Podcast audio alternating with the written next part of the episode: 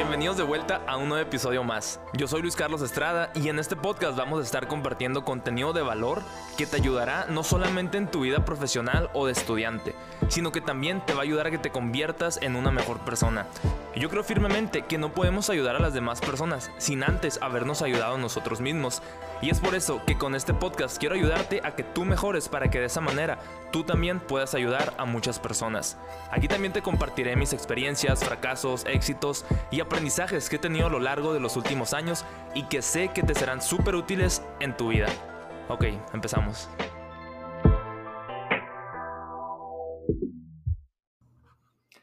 Hey, hola a todos, ¿cómo están? Espero que estén súper bien el día de hoy.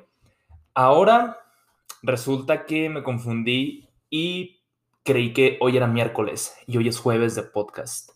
Y en la madrugada fue cuando me di cuenta, porque me dormí como a las 12 pasaditas y en mi celular ya decía que era jueves y yo no manches, o sea, se me olvidó el podcast, porque yo estaba pensando que hoy era miércoles. Lo que pasa es que el lunes fue día inhábil, el lunes no trabajamos, el lunes fue Memorial Day, el Día de los Veteranos, entonces, pues me confundí. Toda la semana he traído como que un día de retraso. Entonces, ahorita, de hecho, voy saliendo de trabajar. Tengo un mini descansito entre 12 y 1 de la tarde. Son las 12, 11. Ahorita estoy empezando a grabar esto. Así que voy a tratar de compartir toda la información lo más rápido posible. Porque pues tengo que regresar al trabajo. Toca cambiar. Así que el podcast del día de hoy se va a tratar acerca de las diferencias que hay entre la educación en México y en los Estados Unidos. Yo desde que estaba eh, toda la vida, kinder, primaria, secundaria y preparatoria, lo hice en México. Estuve en una escuela en una primaria, después me cambié a otra escuela en secundaria y luego otra escuela en prepa. Estuve en tres escuelas diferentes. No voy a contar cuando estaba en segundo de kinder porque pues digo, no cuenta esa escuela, así que no tengo ninguna experiencia que me acuerdo la verdad. Y por otra parte, yo me vine aquí a Estados Unidos en 2017, entonces llevo, estuve tres años en un colegio comunitario, tres años y medio, y ahorita acabo de terminar mi primer semestre en una universidad. Entonces me gustaría contrastar un poquito qué es lo que yo me he dado cuenta de las cosas buenas que tiene México en lo que se refiere a educación, pero también las cosas en, las carencias que tiene México en lo que se refiere al sistema educativo. Y por otra parte, lo quiero contrastar con las experiencias tan padres que he tenido con el nuevo sistema en el que estoy como que un poquito más inmerso ahora, creo que ahí se dice la palabra, no me acuerdo, em, aquí en Estados Unidos. Y obviamente que también hay cosas que no son tan positivas, ¿ok? Hay cosas que me encantan de México y es algo que siempre menciono, pero también hay cosas que no. Y es lo mismo en este país. Así que esto no es como una competencia, no es una guerra, no es que me guste más un país que el otro, es como que voy a tratar de dar lo mejor de cada país pero pues también si se puede mejorar algo en este sistema educativo, en el sistema educativo de México, pues estaría padrísimo, ¿no? Ok, vamos a empezar con algo que me llama demasiado la atención aquí en Estados Unidos. Los préstamos educativos son exagerados. O sea, no es normal que un estudiante se gradúe a los 21 o 22 años y que tenga el equivalente a más de un millón de pesos en deuda, más intereses. O sea, imagínate el estrés. Digo, tú que me estás escuchando en este momento, si eres un joven y ahorita estás endeudado, quita esas deudas lo más rápido posible. El dinero que ganes, dinero con el que vas a estar pagando deudas. Eso hazlo, pero ya, porque si no, vas a crecer y las deudas te van a ir comiendo y te van a ir comiendo y vas a caer en más deudas para pagar más deudas. Así que si ahorita estás joven, si estás chamaco como yo, si tienes deudas, elimínalas a la de ya. Y si eres adulto, probablemente ya sabes un poquito más de lo que estoy hablando. Y sí, las deudas para comprar pasivos son malas. Las deudas que vas a utilizar para pagar otras deudas también son malas. Y las deudas que vas a estar usando para...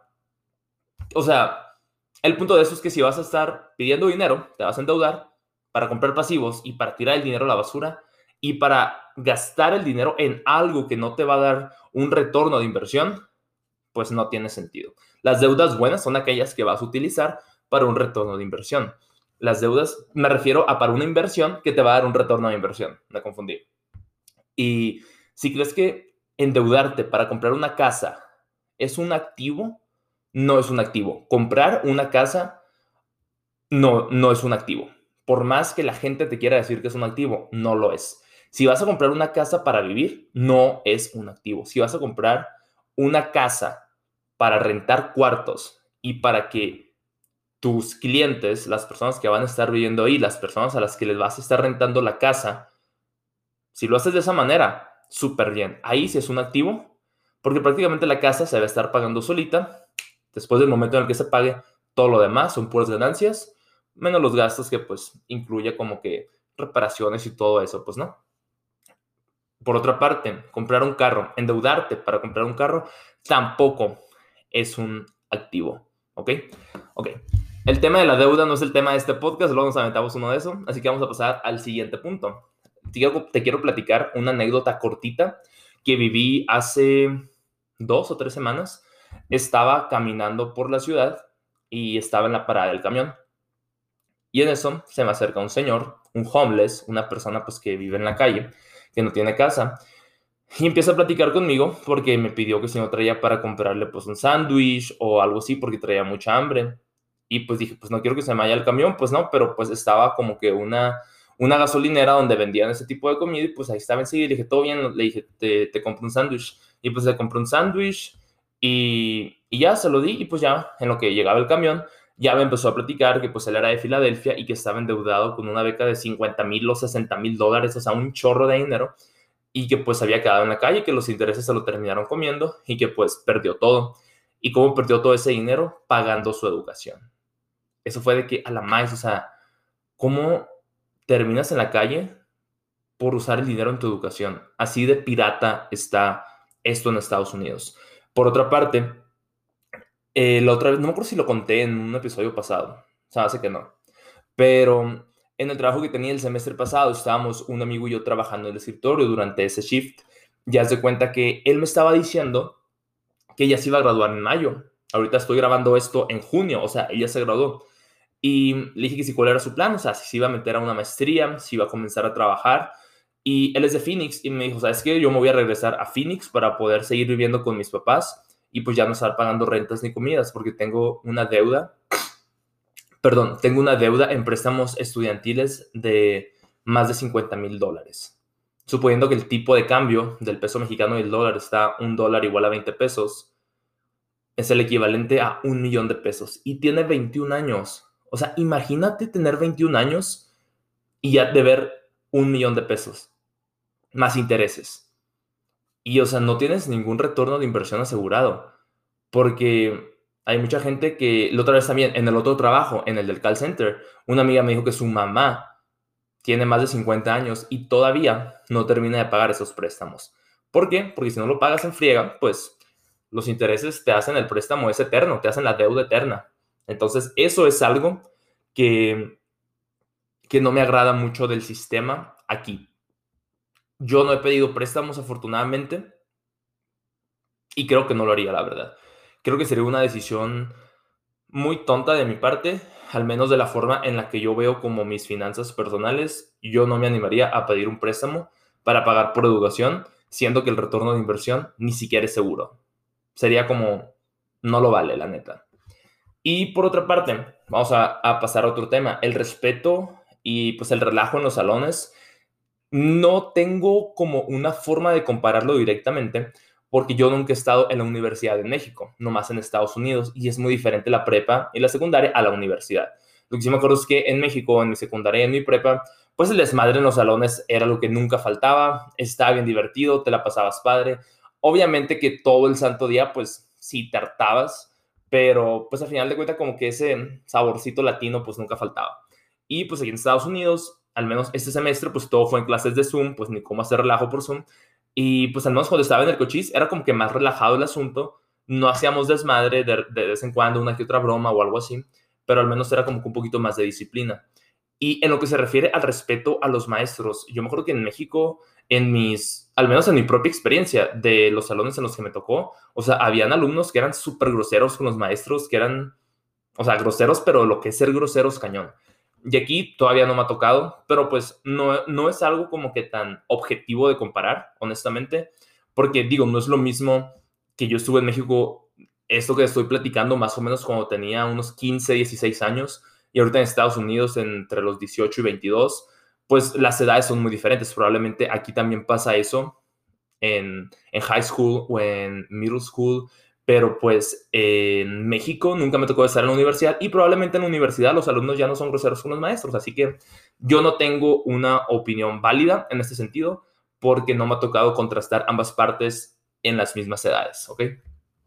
Otra cosa, algo que sí tiene eh, mucha similitud en Estados Unidos y en México en lo que se refiere a la educación es que te educan para ser empleado. O sea, te educan para ser un buen empleado y para que sigas en el sistema, para que el sistema siga funcionando, para que agarres un trabajo, para que ganes tu salario y que tu salario pague tu casa, tu carro, tus deudas de agua, luz, internet y te queda un poquito y ya con ese poquito lo ahorras o te lo gastas porque no es mucho. Imagínate toda la vida así, como empleado. Y obviamente que la mayoría de, las personas pues son empleadas y no empleadores. Pero lo padre es cuando, es cuando te educan para ser empleador, que tú seas la persona que da los trabajos. Y eso es algo que no me lo enseñaron ni en México y no me lo han enseñado tampoco en Estados Unidos, al menos en lo que llevo de la carrera. Probablemente nos han enseñado pocas cosas porque pues mi carrera es de negocios y bueno, marketing y de todas maneras no es como que mucho. Por ejemplo, el semestre, en mi quinto semestre en el Cochise, llevé una clase que se llamaba Survey of Business y ahí estábamos checando cómo eran como los procesos de los negocios a un nivel como de negocios pequeños y también llevamos otra clase que se llamaba Legal Environment of Business, que era como las leyes en los negocios. Y eso sí estuvo padrísimo, la verdad, porque es muy importante entender las leyes como para que tu negocio pueda funcionar y para que no te demanden y te cargue el payaso, así de fácil, porque aquí las demandas proceden de una forma rapidísima. Ahorita precisamente, ahorita que está en el trabajo, me comentó un amigo que en el departamento de él no lo dejan entrar ahorita porque como que, no me acuerdo qué pasó con la alfombra, pero como que tienen que limpiar la alfombra los de mantenimiento para que no vaya a haber una infección, porque si él tocaba la alfombra, como que se infectar, no, no me acuerdo de qué se trataba el asunto, pero me dijo, o sea, si yo me llego a infectar, o sea, yo puedo poner una demanda y en dinero me pueden dar hasta como un millón de dólares, y no puede ser, o sea, y él de que me dice, es que las demandas aquí proceden de una forma muy, si cito la palabra que me dijo, me dijo bullshit, que es como muy, muy cagado, por decirlo así. Y qué otra cosa, otra clase que llevé este semestre que se llamaba Managing, Organizing and Leading. Esa clase estuvo buenísima, pero era en línea, entonces no se me hizo tan padre. Pero pues también llevé una clase de Business Ethics y de Business Communication. Y ahí sí nos enseñaban como que de una perspectiva más como que nosotros estuviéramos arriba y no que estuviéramos como empleados. Entonces eso se me hizo muy padre. Pero al final del día, ambos sistemas te educan para que continúes siendo parte del sistema y para que no seas disruptivo. Pero nosotros somos los que tenemos que dar el extra, nosotros somos los que tenemos que investigar, capacitarnos, encontrar nuestras propias oportunidades, porque si no, vamos a pasar toda la vida en el sistema. Y lo peor de esto es que cuando te metes al sistema ni siquiera te das cuenta y cuando te das cuenta ya pasaron un chorro de años. Y salir está cañón. Así que desde ahorita tenemos que combatir el sistema, ser disruptivos. O si tu sueño es ser empleado toda tu vida, adelante, no hay bronca. Todos tenemos diferentes definiciones de éxito, todos tenemos diferentes aspiraciones, todos queremos diferentes estilos de vida, pero si te pones a pensarlo de esta forma, ayer lo estaba escuchando en un podcast que estaba, ayer lo estaba escuchando en un podcast que estaba, lo dije todo mal, ayer lo estaba escuchando en un podcast, eso es lo que quise decir. Y el señor este que está hablando dice, si te pones a pensar, digamos que te ganaste la lotería un millón de pesos, no te ganaste un millón de pesos, te ganaste 700 mil porque los otros 300 mil pesos van en impuestos. Y es lo mismo cuando trabajas. Digamos que te quitan el 33% en eso que se le llama el impuesto sobre la renta, creo. No me acuerdo exactamente el nombre, creo que sí es ese. Y en ese caso es una tercera parte de tu sueldo. O sea, a ti te llega el cheque y tú es como que, ah, qué chido, me quitaron este porcentaje, pero pues me quedó tanto. Ok, porque lo ves cada dos semanas, pero si lo pones en un nivel macro, el año tiene 12 meses. ¿Cuánto es un tercio? Cuatro meses.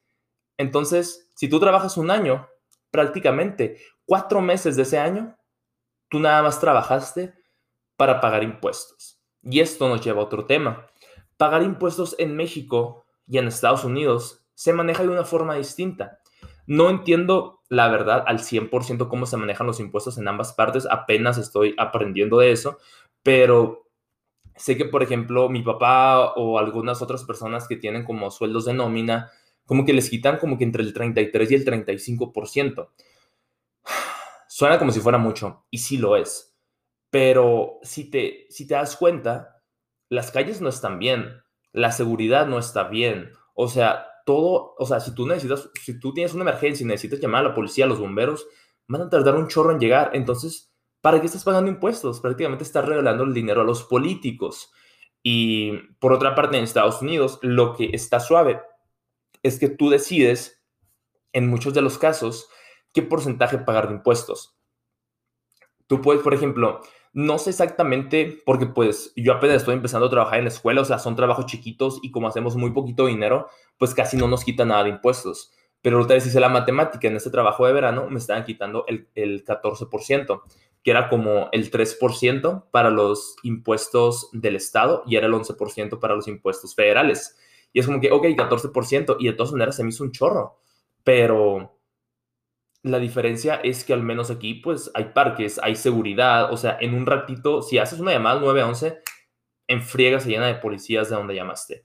Porque, pues, ahí se hacen valer los impuestos. O sea, los campos, la seguridad, todo ese tipo de cosas como que sí se aprovechan. Las calles, por ejemplo, las autopistas, todo eso, pues como que sí lo vale en cierta parte. Al menos eso es como que un poquito la idea que tengo ahorita. Probablemente ya que estudie más de esto, pues voy a tener como que un mejor pensamiento en, esto de los impuestos. ¿Qué otra cosa? ah, sí, el estilo ostentoso y tienes deudas de por vida. Aquí es muy común algo que le llaman el crédito. Apenas estoy entendiendo eso porque también está medio complicado el asunto. Hay cosas que no las puedo comparar con México porque no existen. Entonces, sí, en México tú puedes sacar crédito, por lo que tengo entendido, en Walmart, en Coppel, en diferentes tiendas y ya pero aquí tú tienes un solo crédito. No estoy seguro cómo se maneja en México porque honestamente no tengo tarjeta de crédito, entonces no estoy como que muy informado de ese tema. Pero aquí, por ejemplo, si tú quieres comprar un carro, tú vas construyendo tu crédito y empiezas a sacar un carro y a lo mejor no tienes ni dinero para pagarlo, pero tienes el crédito y ahí andas con un carrazo que todavía lo debes o con una con una super casa o con el iPhone más nuevo, con el Apple Watch, con la computadora más nueva. O sea, si te alcanza, dale, cómpratelos. Pero si no te alcanza y todo ese crédito, vas a terminar súper endeudado. Y es algo que pasa mucho en este país de lo que me ha tocado ver en los últimos años. La gente no tiene el dinero, sin embargo, deciden gastar un friego en cosas de lujo que deben, que no tienen para pagar. Si tienen un trabajo estable y lo van a poder uh, hacer afford durante no sé, si un carro lo sacaron a 5 o 6 años o una casa a 15, 20 años, por ejemplo, y si tu trabajo te lo va a permitir, adelante, o sea, está súper bien hacer eso. Pero si tú estás en un, como en la, en el limbo, si tienes mucha incertidumbre y no sabes qué es lo que va a pasar todavía con tu vida, si no estás estable, puedes terminar en peores deudas que esas. Y si terminas devolviendo el carro, que creo que se puede hacer, no estoy seguro, pues es como que habrás tirado el dinero a la basura. Entonces es, es muy importante hacer compras inteligentes. Las cosas aquí son exageradamente caras. Ayer estaba platicando con un amigo en el trabajo. Él es como de raíces mexicanas, pero mm, sus papás, creo sus papás también, pero vivieron en Estados Unidos desde siempre. Tiene una historia de vida muy difícil que no lo voy a platicar a detalle. Lo que sí es que él tenía como que a él, su abuelo o bisabuelo, algo así, me estaba platicando, le dejó la empresa que tenía de herencia cuando él tenía apenas 16 años, porque su mamá murió cuando él tenía 16 y su papá, pues, no, mm, está, está en prisión. Entonces, él básicamente se tenía que hacer cargo de su hermana, su papá está en prisión, su mamá, su mamá ya fallecido y su abuelo cuando falleció le dejó la empresa, pues, en como herencia y él me dijo que esa empresa valía 90 mil dólares, que eso es el equivalente a 18 millones, 18 millones, 1.8 millones de pesos, perdón, aproximadamente. Y yo le dije, oye, o sea que a los 16 años tenías 90 mil dólares en la cuenta de banco, o sea, por haber vendido la empresa. Sí, me dijo, tenía 90 mil dólares, pero su mamá tenía muchas deudas. Entonces, no sé cómo funciona ni en México ni en Estados Unidos en ese tipo de cosas. Lo que él tuvo que hacer fue hacerse responsable de la deuda de su mamá, que eran 50 mil dólares, o sea, un millón de pesos, más aparte tuvo que pagar el funeral y los servicios funerarios, adivina cuánto eran, 20 mil dólares. O sea, es, son números exageradísimos que incluso no tienen sentido, pero así está la situación en el país. Y luego, eh, si hablamos de temas de deporte, ahorita que, estamos, ahorita que estamos hablando sobre el sistema educativo, que es el tema central del podcast, pero creo que me desvío un poquito, es que en México tú no te puedes enfocar, si tú quieres ser un atleta de alto rendimiento, ir a las Olimpiadas, jugar profesional, tú no te puedes enfocar 100% en el deporte, porque ser un atleta cuesta caro, o sea, te cuesta tus suplementos alimenticios, te cuesta, tus dietas, te cuesta los trayectos de donde tú vives al campo o a los centros de entrenamiento, a los gimnasios. Y todo eso cuesta y cuesta bastante. El equipo de tu deporte, por ejemplo, si en béisbol, o sea, los spikes, como 100 dólares. Si eres catcher, pues todo el equipo, no sé cuánto cuesta porque nunca jugué catcher. Pero los guantes, por ejemplo, un guante de buena calidad, unos 250 dólares. Los bats, los fregones, como 150 dólares, 200 dólares. Pero pues también puedes encontrar baratos. Pero pues si tú quieres ser un atleta profesional, tienes que tener el mejor equipo, tienes que ir a los mejores gimnasios, tienes que dar lo mejor de ti en todo momento y a veces no puedes ni siquiera dar lo mejor de ti porque dependes de tu físico y el gobierno no te apoya o no hay no hay tantos patrocinios como para atletas que están como que emergiendo. Entonces, toca trabajar, toca hacer muchas otras cosas y ya no tienen la misma energía ni la misma concentración e incluso la pasión se va acabando como para llegar al siguiente nivel. Y no sé cómo funcionan las becas para los atletas en las universidades, pero al final de cuentas son no es lo máximo, por ejemplo. Y en Estados Unidos a los atletas los tienen en la cima porque de chiquito los preparan un chorro, el gobierno apoya muchísimo, las grandes marcas apoyan con muchos patrocinios. Entonces el atleta tiene la oportunidad de progresar y llegar a su máximo nivel porque tiene el mejor equipo, tiene la mejor preparación, no tiene que preocuparse, no tiene que preocuparse por conseguir dinero para pagar por sus suplementos o por sus dietas o todo eso, porque eso viene incluido en los paquetes de becas o de patrocinios. Entonces, si apoyáramos un poquito más al deporte en México, estaría fregoncísimo para que esos atletas que a lo mejor se están perdiendo puedan tener la oportunidad de concentrarse 100% en el deporte que están practicando. Una anécdota que tengo, en, en la liga donde yo jugaba de chiquito, no siempre los mejores iban a los torneos, a los torneos estatales o nacionales. ¿Sabes quiénes eran los que iban? Los que sus papás tenían el dinero necesario para poder ir a esos torneos. Y te quedas de que, o sea, ¿cómo por no tener dinero y ser mejor que muchos del equipo, vas a perder esa oportunidad. Entonces, estaría padrísimo poder recibir apoyo de los gobiernos o de, o de empresas o de marcas. Me acuerdo una vez que íbamos a ir a un torneo en Steamboat, Colorado, en Estados Unidos, en 2013. Y me acuerdo que mi equipo y yo, o sea, pues nuestros papás y nosotros, andamos vendiendo paquetes de donas, de las Krispy Kreme y todo eso, porque necesitábamos conseguir dinero para poder hacer afford ese viaje, para poder para poder ir a ese viaje porque pues salía caro y pues al final de cuentas todos pudimos ir, pero pues porque tuvimos que rompernos el lomo pues vendiendo muchas donas para poder pagar ese viaje. ¿Qué otra cosa? Mm, el bullying, por ejemplo, en México, o sea, es carrilla, es aguantable, o sea, si no aguantas el bullying, te van a comer vivo tus compañeros. A mí me pasó en secundario, o sea, que yo me enojaba por todo, era bien corajudo, todo me lo tomaba personal, y pues sí, o sea, obviamente me hacían más bullying. Y ya después de que, ah, o sea, pues pura carrilla, o sea, ríete, si eres el rollo, no hay bronca. Y ya, o sea, a final de cuentas es pura carrilla, no tendría ni por qué afectarnos. Pero pues cuando estamos chiquitos, pues todavía no tenemos como que esa mentalidad, ¿no? Y aquí en Estados Unidos la gente es demasiado sensible. Entonces, eso es un súper contraste. Te, te, pones a pensar, ok, o sea, en México me tocó recibir carrilla pesadísima, pero también me tocó dar carrilla muy pesada. Con mis amigos y con mis amigas súper cercanos también me llevo muy pesado.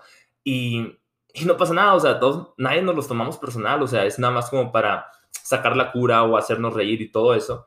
Pero aquí no, o sea, aquí la gente es muy sensible, entonces cuando se trata de temas de bullying, o sea, te pueden correr en friega de un trabajo, de una escuela, porque pues, es como estar atentando contra la contra desórdenes mentales que, tú, que las personas agredidas podrían tener, que probablemente ellos nomás se lo diagnosticaron, sin minimizar nada, porque pues también hay casos especiales, pero, pero sí, en México, si pasa eso, tú sales al mundo y sales con la piel gruesa. Y aquí, o sea, si desde chiquito te consienten todo y eres como que, ay, pobrecito el niño, si aquí siempre es así toda la vida. Y me toca verlo, me toca verlo, la verdad. O sea, te das cuenta cuando la gente creció como que recibiendo todo de papi y de mami y que salen al mundo, ahorita, al mundo laboral, y que no tienen las habilidades para competir, que no saben de liderazgo, que no saben de disciplina, que no saben de trabajo duro, de, de ética de trabajo. Si tú no sabes eso, ¿cómo vas a estar en un trabajo? Eso es algo que tienes que aprender desde ya. O sea, desde ya, o sea, si fuiste creado de esa manera en la que te daban todo, es de que ya empieza a pagar por tus cosas, ya empieza a conseguir tú tus propias oportunidades, empieza a crear tus propias conexiones, tu propia network. Y no uses todo lo de papá, de mamá y de esa gente que conoces. Tú eres quien lo tiene que crear. Porque al momento en el que salgas al mundo, te van a comer si no estás listo. Ya para terminar este episodio, porque como les dije, son ya las 12.35 y entro a trabajar a la una y quiero comer algo porque ya no salgo hasta las 5, como va a hacer un sándwich de atún voladísima. Pero ya para terminar, quiero comentar algo rápidamente de que, por ejemplo, en México tienes un poquito más la libertad de pensar diferente, como que un poquito más de pensamiento crítico en muchas de las cosas. Y aquí como las leyes son demasiado estrictas, como que es todo un poquito más cuadrado, a pesar de que se llaman ser muy open-minded. Está bien, digo, si las leyes son tan estrictas, a veces las cosas son de una sola manera.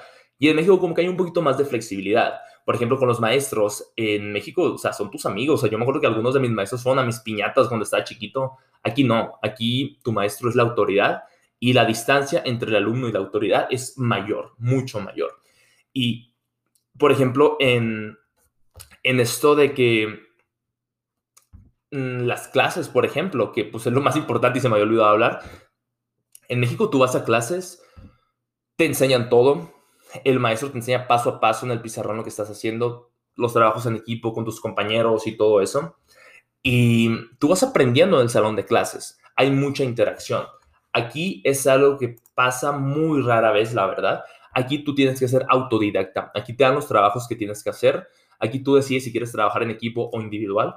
Aquí tú puedes incluso reagendar exámenes. Bueno, esto a lo mejor es muy X, creo que en México también sabe poder. Pero a lo, que a lo que quiero llegar es de que aquí tú tienes que ser más autodidacta. Aquí tú tienes que aprender. Aquí el maestro te da el material, tú lo aprendes, tomas los exámenes. Y obviamente que si hay una que otra clase en la que sí amerita mucha interacción maestro junto con alumnos y pues todos los compañeros, pero en México es algo esperado, es algo que siempre pasa. O sea, los trabajos en equipo, la interacción con el maestro, y eso es algo que, de mi propia perspectiva, creo que tiene algo positivo en cada parte.